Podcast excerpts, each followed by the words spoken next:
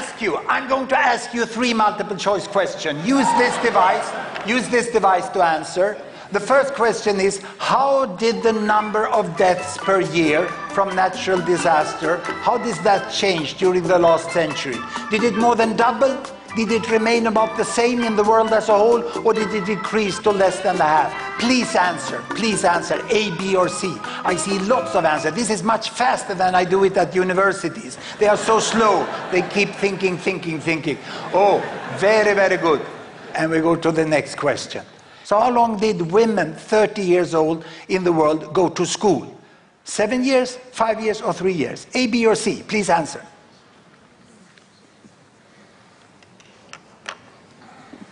And we go to the next question.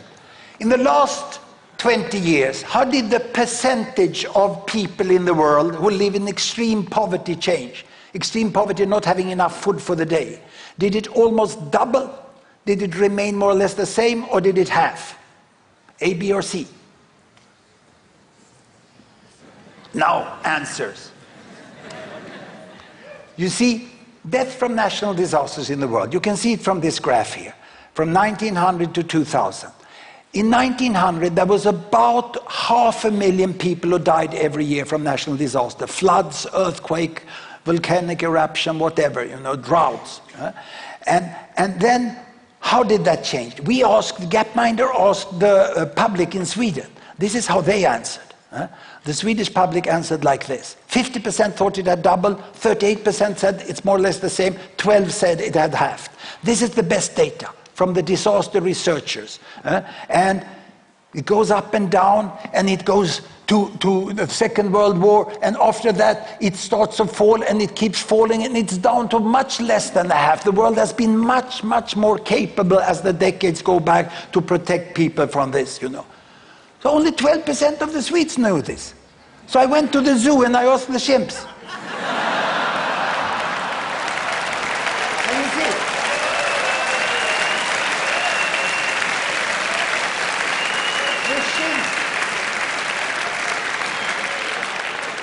The chimps doesn't watch the evening news.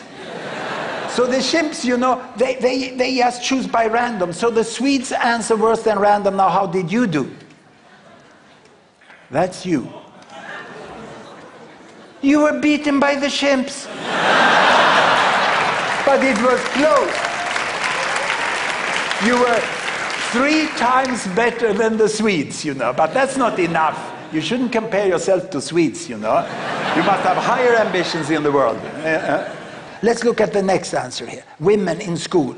Uh, here you can see men went eight years. How long did women go to school? Well, we asked the Swedes like this. And that gives you a hint, doesn't it? The right answer is probably the one where fewest Swedes pick, isn't it? let's see, let's see. Here we come. Yes, yes, yes, women have almost catched up. This is the US public.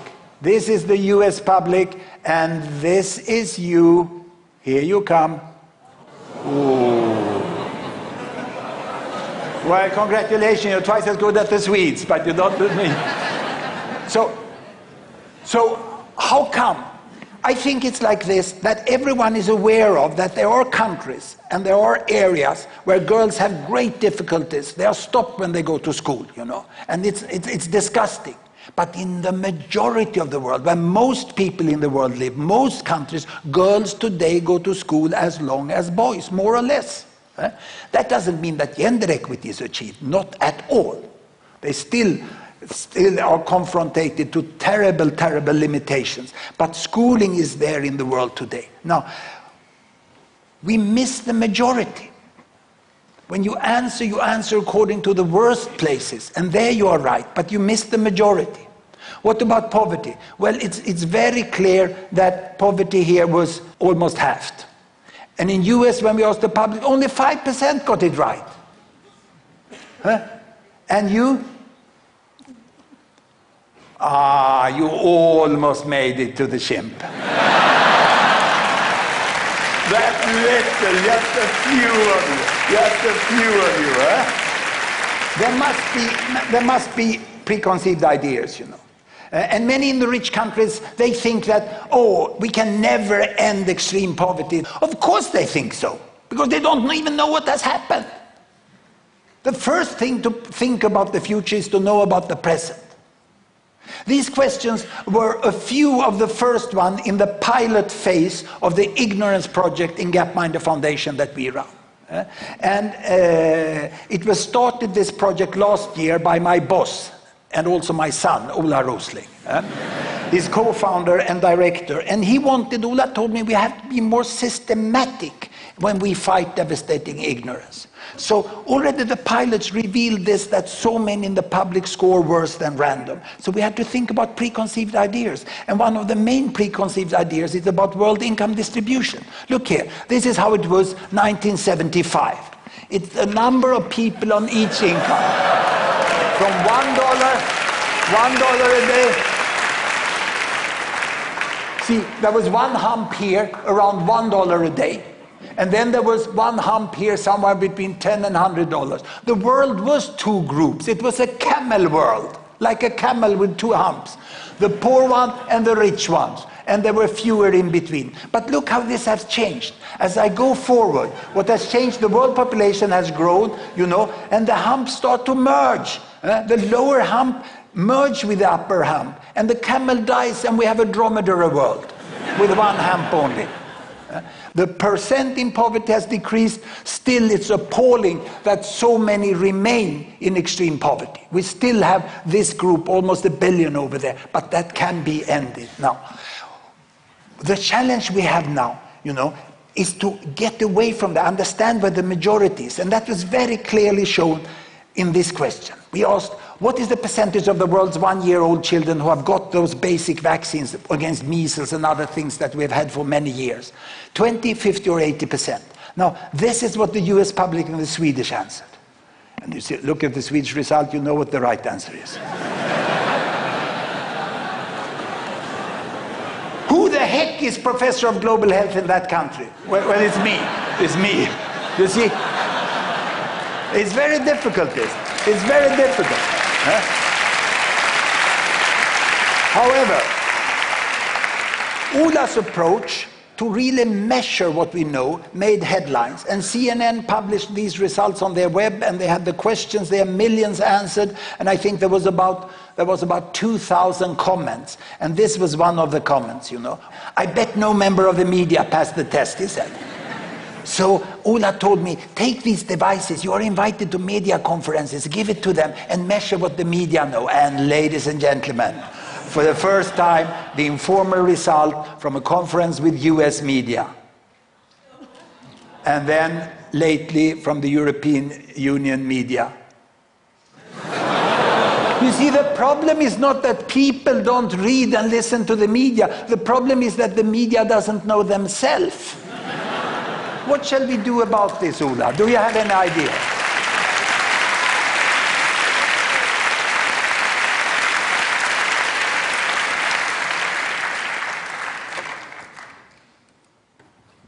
Yes, uh, I have an idea, but first, uh, I'm so sorry that you were beaten by the chimps. Uh, fortunately, I will be able to comfort you by showing why it was not your fault, actually. Then I will equip you with some tricks for beating the chimps in the future. That's basically what I will do. But first, let's look at why are we so ignorant. And it all starts in this place. It's Hudiksvall. It's a city in northern Sweden. It's a neighborhood where I grew up. And it's uh, a neighborhood with a large problem. Actually, it has exactly the same problem which existed in all the neighborhoods where you grew up as well. It was not representative. Okay? It gave me a very biased view of how life is on this planet. So, this is the first piece of the ignorance puzzle. We have a personal bias. We have all different experiences from communities and people we meet. And on top of this, we start school and we add the next problem. Well, I like schools, but teachers tend to uh, teach uh, outdated worldview because they learned something when they went to school and now they describe this word to the students without any bad intentions. And those books, of course, that are printed are outdated uh, in a world that changes. And there is really no practice to keep the teaching material up to date. So that's what we're focusing on. So we have these outdated facts added on top of our personal bias. What happens next is news, okay? An excellent journalist knows how to pick the story that will make headlines, and people will read it because it's sensational. It's unusual events are more interesting, don't? And, and uh, they are exaggerated, and especially things we're afraid of would get. I mean, a shark attack on a Swedish person would get headlines for weeks in Sweden, you know? Okay, so these three skewed sources of information was really hard to get away from, wasn't it? You know, they, they kind of bombardize us and equip our mind with a lot of strange ideas, and on top of it, we put the very thing that makes us humans, our human intuition. Okay? It was good in evolution. Uh, it helped us generalize and jump to conclusions very, very fast. Uh, it helped uh, help us exaggerate what we're afraid of. And we see causality where there is none. And we then get an illusion on, of confidence where we believe that we are the best car drivers uh, above the average. Everybody answered that question. Yeah, I drive cars better. Okay, this was good evolutionary, but now when it comes to the worldview, it is the exact reason why it's upside down. The trends that are increasing are instead falling, and the other way around. And in this case, the chimps use our intuition against us, and it becomes our weakness instead of our strength. It was supposed to be our strength, wasn't it? So, how do we solve such problem? First, we need to measure it, and then we need to cure it. So, by measuring it, we can understand what is the pattern of ignorance? We started the pilot last year, and now we're pretty sure that we will encounter a lot of ignorance across the whole world. And uh, the idea is really to uh, scale it up to all domains or dimensions of global uh, development, such as climate, endangered species, human rights, gender equality, energy, finance, all different sectors have facts, and there are organizations trying to spread awareness about these facts. So I've, I've, started actually contacting some of them, like WWF and Amnesty International and UNICEF, and asking them, what are your favorite facts which you think the public don't know? Okay, I gather those facts. Imagine a long list with, say, 250 facts. And then we poll the public and see where they score worst. Okay, so we get a shorter list with the terrible results, like some few examples, Hans, and we had no problems finding these kind of terrible results. Okay, this little short list, what are we going to do with it? Well, we turn it into a knowledge certificate, a global knowledge certificate, which you can use if you're a large organization, a school, a university, or maybe a news agency to certify yourself as globally knowledgeable, okay? Uh, basically meaning we don't hire people who score like chimpanzees, you know? Of course you shouldn't. Um, so maybe 10 years from now, if this project succeeds, you will be sitting at an interview having to fill out this crazy global knowledge. So now we come to the, the practical tricks. How are you going to succeed? Okay? There is, of course, uh, one way, which is to sit down late nights and learn all the facts by heart by reading all these reports. That will never happen, actually. Not even Hans thinks that's going to happen. People don't have that time. People like shortcuts. And here are the shortcuts. We need to turn our intuition into strength again. We need to be able to generalize. So now I'm going to show you some tricks where the misconceptions are turned around into rules of thumb. Let's start with the first misconception. This is very widely spread. Everything is getting worse. You heard it, you thought it yourself, okay? The other way to think is most things improve, okay? So you're sitting with a question in front of you and you're unsure, you should guess improve, okay? Don't go for the worse. That will help you score better on our tests, okay? That was the first one.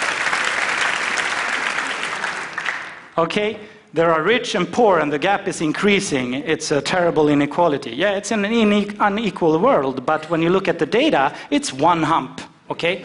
If you feel unsure, go for the most people are in the middle. Okay? That's going to help you get the answer right. Now, the next preconceived idea is uh, first, countries and people need to be very, very rich to get the social development like girls in school and be ready for natural disasters. No, no, no, that's wrong. Look, that huge hump in the middle already have girls in school. So if you are unsure, go for the, the majority already have this, like electricity and girls in school, these kind of things. It's, it's only rules of thumb. So co- of course they don't apply to everything, but this is how you can generalize. Let's look at the last one. If something, if, yes, this, this is a good one. Sharks are dangerous, okay? No, you, well, yes, but but they are not so important in the global statistics. That's, that's what I'm saying.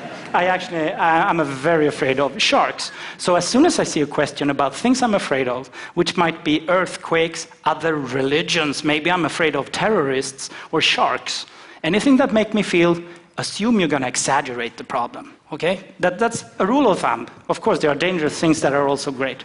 Sharks kill very, very few. That's how you should think. With these four uh, rules of thumb, you could probably answer better than the chimps because the chimp cannot do this. They cannot generalize these kind of rules, okay? And hopefully we can turn your world around and we're gonna beat the chimps, okay?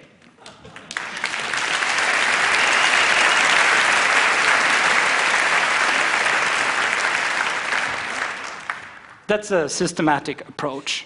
Now the question, is this important? Okay? Uh, yeah, it's important to understand poverty, extreme poverty, and how to, to fight it and how to bring girls uh, in school. When we realize actually it's succeeding, we can, we can understand it. But, but is it important for everyone else who cares about the rich end of this scale? I would say yes, extremely important for the same reason. If you have a fact based worldview of today, you might have a chance to understand what's coming next in the future. We're going back to these two humps in 1975, that's when I was born, and I uh, selected the West. That's uh, the current EU countries and North America. Let's now see how the rest and the West compares in terms of how rich you are. These are the people who af can afford to fly abroad with an airplane for vacation. In 1975, only 30% of them lived outside EU and North America. But this has changed, okay? So first let's look at the change up till today, 2014. Today it's 50-50. The Western domination is over as of today. That's nice. So what's going to happen next? Do you see the big hump? Did you see how it moved? I, I, did a little experiment. I went to the IMF, International Monetary Fund website. They have a forecast for the next five years of GDP per capita.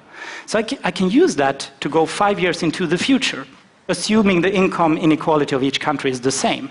I did that, but I, I went even further. I used those five years for the next 20 years with the same speed, just as an experiment, what might actually happen. Let's move into the future. In 2020, it's 57% in the rest. In 2025, 63%. 2030, 68%, and in 2035, the West is outnumbered, okay, uh, in the rich consumer market. These are just the projections of GDP per capita into the future. 73% of the rich consumers are going to live outside North America and Europe. So, yes, I think it's a good idea for a company to use this certificate to make sure they make fact based decisions in the future. Thank you very much.